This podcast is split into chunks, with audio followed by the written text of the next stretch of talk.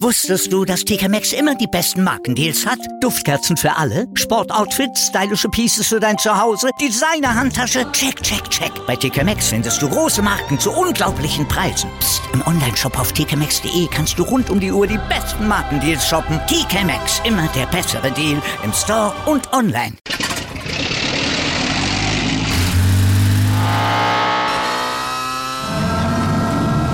Von 0 auf 100. Aral feiert 100 Jahre mit über 100.000 Gewinnen. Zum Beispiel ein Jahr frei tanken. Jetzt ein Dankeschön, rubbellos zu jedem Einkauf. Alle Infos auf aral.de. Aral, alles super. Heute ist unser Tag. Korrekt, der Tag der Workaholics. Ich meinte zwar eher den Tag der Bikinis, aber du hast Oh. natürlich recht, wer täglich frühmorgen schon Podcast produziert, der hat schon Tendenzen wahrscheinlich eines Workaholics. Weltbikini-Tag, das ist ja auch wahrscheinlich eher so ein umstrittener Tag, oder? Könnte Die ich mir vorstellen. Ich weiß nicht genau, wie die Geschichte da geht, aber ich fand ihn zumindest sehr reizvoll. Da, da hast du völlig recht, wobei man da heutzutage auch ein bisschen vorsichtig sagen muss. Aber, aber also Bikini heißt jedenfalls in der pazifischen Sprache Land der tausend Kokosnüsse. Das ist das Schöne an Bikini. Ja?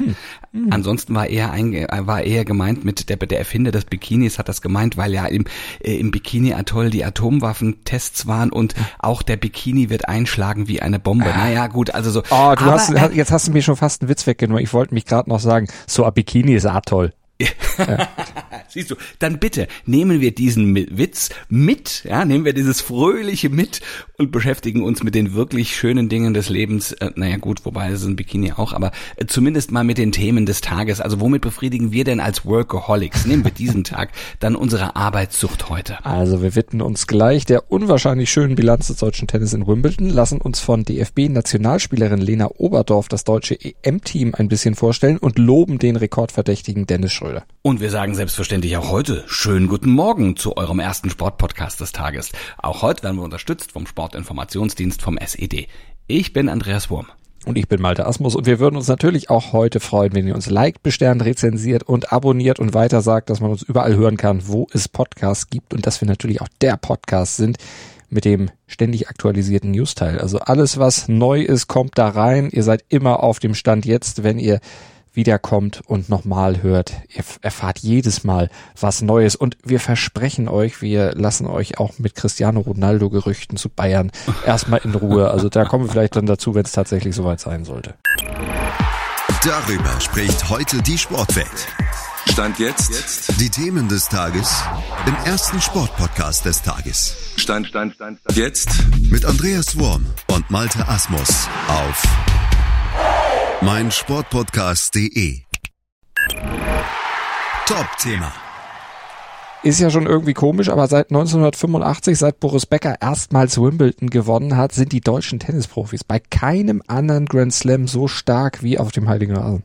Das ist wirklich kurios, aber es ist auch eine sehr, sehr spannende Statistik, die das Tennismagazin da ausgegraben hat. Zwischen 1985 und 2021 gewannen deutsche Spielerinnen und Spieler in Wimbledon insgesamt zwölf Titel und mehr als 71.000 Punkte für die Weltrangliste. Damit viel, viel mehr als zum Beispiel in Melbourne, Paris oder New York. Und es waren eben nicht nur die Sieger und Siegerinnen, also nicht nur Boris Becker, Michael Stich, Steffi Graf oder Angie Kerber, die hier glänzen, sondern auch Sabine Lisicki, Julia Görges, Alexander Popp, Florian Mayer konnten alle mit Überraschung mal dicke Ausrufezeichen setzen. Naja, so wie jetzt ja auch wieder in diesem Jahr. Also die Statistik geht weiter und weiter und weiter. Schauen wir uns an, Tatjana Maria und Jule Niemeyer, dass die beiden ins Viertelfinale einziehen würden, das hätte vor dem Turnier jeder, der ein bisschen was auf sich hält in Sachen Tennisexperte, also sicher komplett für unwahrscheinlich gehalten. Tja, aber nun ist es einfach nur unwahrscheinlich schön. Für Maria und Absolut. Niemeyer natürlich selbst, aber auch für ihre Fans, aber eben auch für das deutsche Tennis insgesamt. Denn man hatte ja schon befürchtet, dass ohne Zugpferd und Hoffnungsträger Alexander Zverev Wimbledon aus deutscher Sicht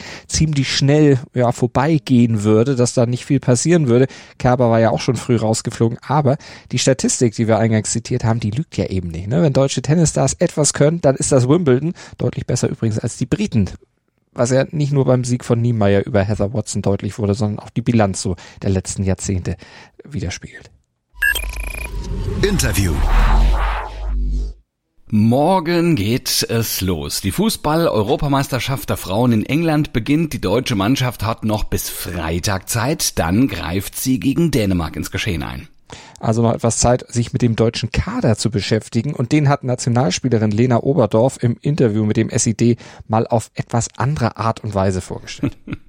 Wie ticken denn bitte die deutschen Spielerinnen? Wer quatscht zum Beispiel am meisten in der Kabine? Almi, Svenny ist auch ganz gut dabei, aber dann meistens über irgendwelche Themen vom Spiel. Ja, ich rede auch extrem viel, das muss ich auch sagen. Ähm, ja, ich glaube, wir drei sind da echt ganz weit vorne mit dabei. Und wer lacht am meisten? Ich höre Lina ganz oft, aber auch, weil man die Lache einfach sofort hört. Das ist dann einmal so markant und dann ist es aber auch wieder gut. Deswegen, ja, Lina. Und wer bringt die anderen am häufigsten zum Lachen? Ja, wahrscheinlich Linda, aber nicht extra, sondern mehr, weil ihr irgendwas Tollpatschiges passiert dann oder keine, vielleicht auch Clara, wenn sie zwei rechte Schuhe einpackt oder so, das wäre auch so ein typischer Clara. Aber ähm, ja, die beiden, glaube ich. Und wer bei euch im Kader wäre am prädestiniertesten dafür, vielleicht bei Let's Dance mal zu gewinnen? Sarah Dawson, weil ich glaube, sie kann am besten von uns allen tanzen und die hat auch, äh, ja, das Rhythmus im Blut. Ähm, deswegen, also, ja, ich würde sagen Sarah weil alle anderen, Svenny auf keinen Fall, die ist genauso wie ich, die kann nicht tanzen. Und wer hat bei euch den miesesten Musikgeschmack? Hoppy wahrscheinlich, weil da läuft dann irgendwie Schlager und ja, nach dem Spiel, wenn man gewinnt, läuft auch viel Malle-Musik und was weiß ich, aber damit kann ich nicht so viel anfangen. Nachvollziehbar. Aber wer hat denn im Kader des deutschen Frauenteams das Zeug zur Bundeskanzlerin? Almut Schuld, auf, also auf jeden Fall weil sie bringt ihre Meinung echt immer gut ein und kann auch gut überzeugen. Und irgendwie habe ich das Gefühl, bei allem, sie weiß immer alles, obwohl es auch ganz oft einfach nicht stimmt, aber sie bringt es halt so gut rüber, dass man denkt, okay, ja, und selbst bei Sachen, wo sie sagt, ich habe keine Ahnung, aber ich könnte mir vorstellen, dass es so ist, ist es meistens immer richtig. Deswegen ähm, glaube ich, dass Almi da eine ganz gute Kandidatin wäre. Bei wem würdest du sagen, Lena, die müsste ihre eigene Reality-Show kriegen? ähm, Laura Freigang auf jeden Fall. Ähm, ja, ich glaube, die ist auch mehr so die kreative Ader. Ähm, deswegen würde da, glaube ich, auch gut reinpassen. Da hätte man auf jeden Fall was äh, zum Anschauen.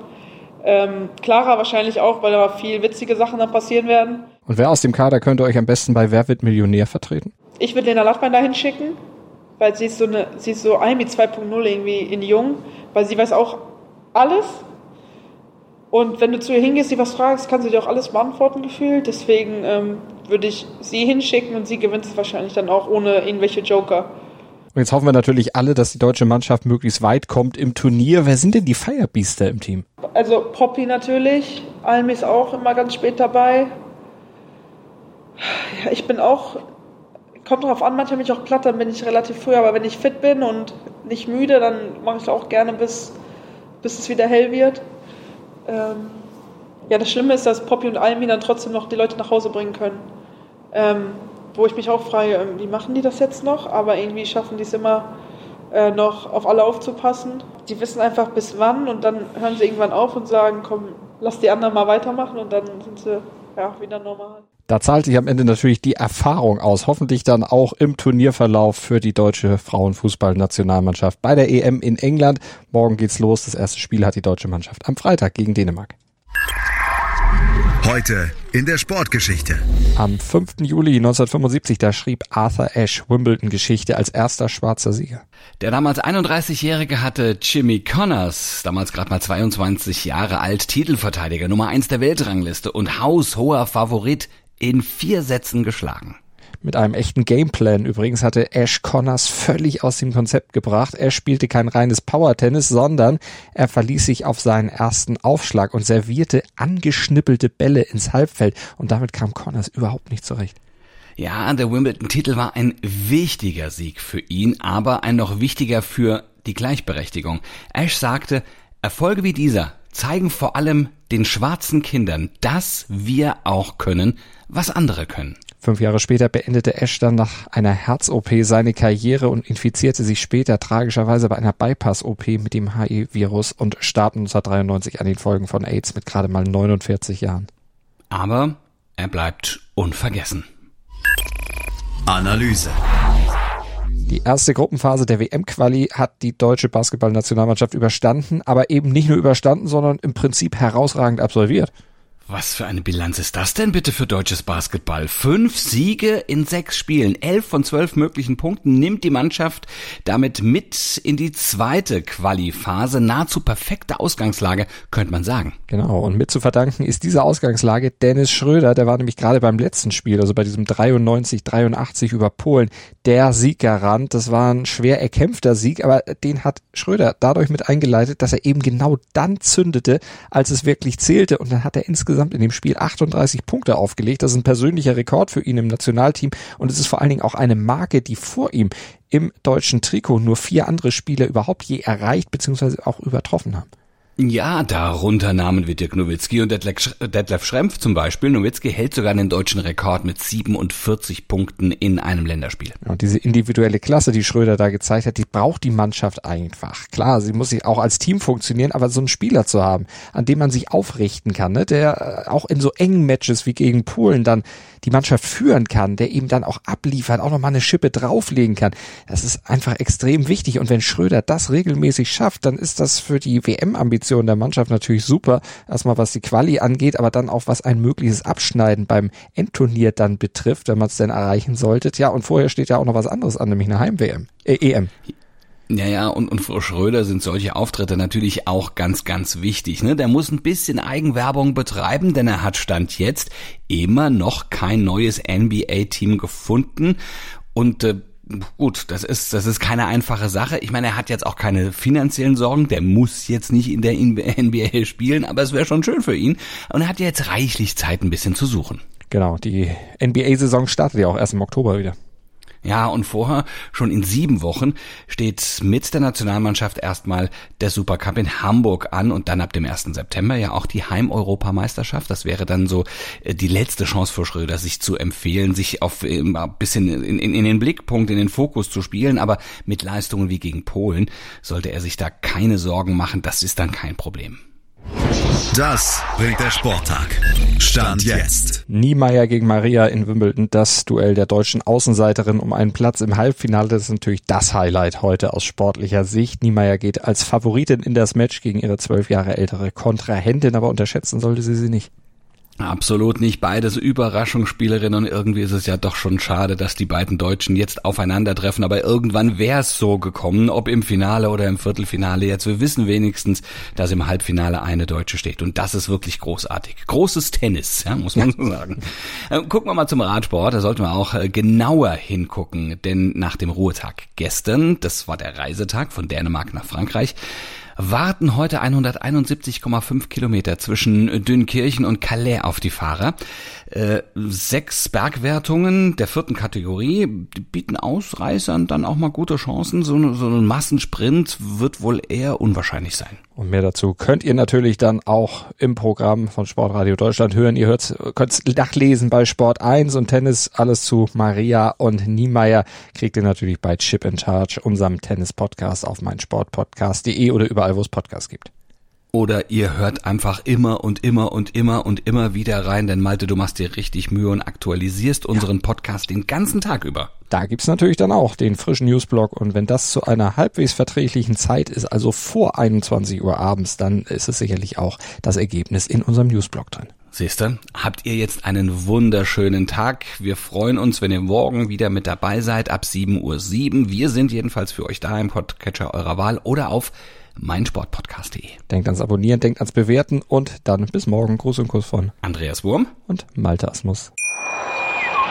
Wusstest du, dass TK Maxx immer die besten Markendeals hat? Duftkerzen für alle, Sportoutfits, stylische Pieces für dein Zuhause, Designer-Handtasche, check, check, check. Bei TK Maxx findest du große Marken zu unglaublichen Preisen. Psst. im Onlineshop auf tkmaxx.de kannst du rund um die Uhr die besten Markendeals shoppen. TK Maxx, immer der bessere Deal im Store und online. Wieder live von ihrem Toyota-Partner mit diesem Leasing-Auftakt. Der neue Toyota Jahreshybrid. Ab 179 Euro im Monat. Ohne Anzahlung. Seine Sicherheitsassistenten laufen mit. Und ja, ab ins Netz mit voller Konnektivität. Auch am Start die Toyota Team Deutschland Sondermodelle. Ohne Anzahlung geht's in die nächste Runde. Jetzt los sprinten zu ihrem Toyota-Partner. Dir hat dieser Podcast gefallen? Dann klicke jetzt auf Abonnieren und empfehle ihn weiter. Bleib immer auf dem Laufenden und folge uns bei Twitter, Instagram und Facebook. Mehr Podcasts aus der weiten Welt des Sports findest du auf meinsportpodcast.de.